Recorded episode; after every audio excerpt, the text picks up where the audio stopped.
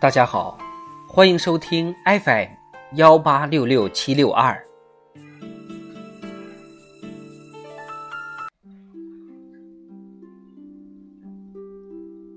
瓦尔登湖，经济学十一。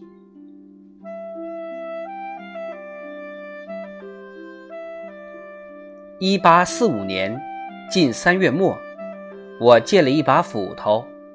进入瓦尔登湖畔的林间，在紧挨着我要建房的地点附近，砍倒了一些正在盛年、高挺笔直的白松，用作建房的木材。要开工，就很难不借这借那。不过，这或者也算最慷慨的善举吧，因为如此一来，你的伙伴。就能从你的事业中获利。斧子主人把斧子交给我的时候说：“那是他眼里的宝贝。”不过，当我还他的时候，那斧头可锋利多了。我干活的那个山坡景色宜人，松林布满山岗，透过松林望得见瓦尔登湖。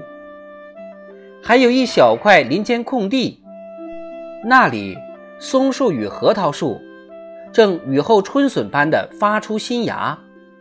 湖里的冰虽然化开了几处，但尚未完全消融，冰面黑暗，浸在融开的湖水里。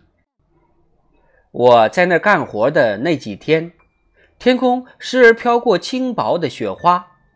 但当我走出湖畔，沿着铁轨回家，多数时候都能看见黄色的沙堆泛着金光，在迷雾中延伸向远方。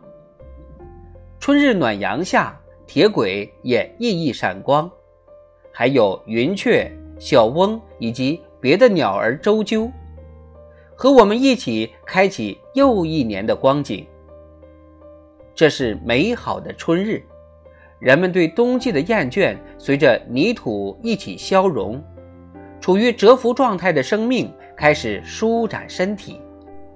一天，我的斧柄掉了，于是我砍下了一段青绿色的核桃木做楔子，用石头把它敲进去，然后把整个斧子浸到湖里，好让木头膨胀。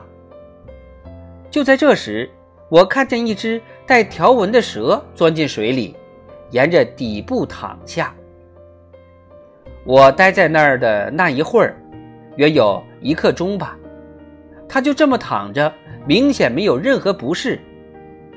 或许因为它还没有完全从冬眠的状态中清醒过来吧。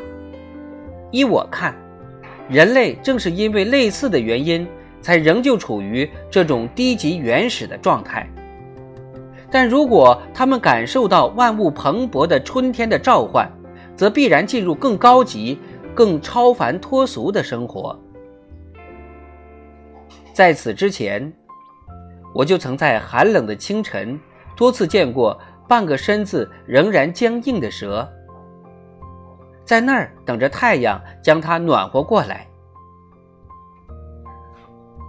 四月一日这天下了雨，冰融化了。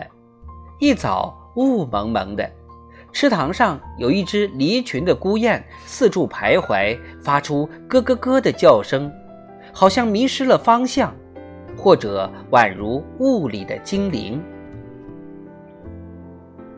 随后几天，我继续伐木，削成立柱和船子，用的都是这把窄窄的斧头。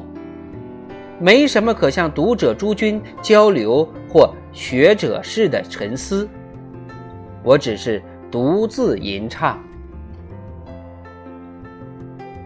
人们自称博闻强志，但是看呐，他们长有羽翼、艺术与科学，以及上千种装置。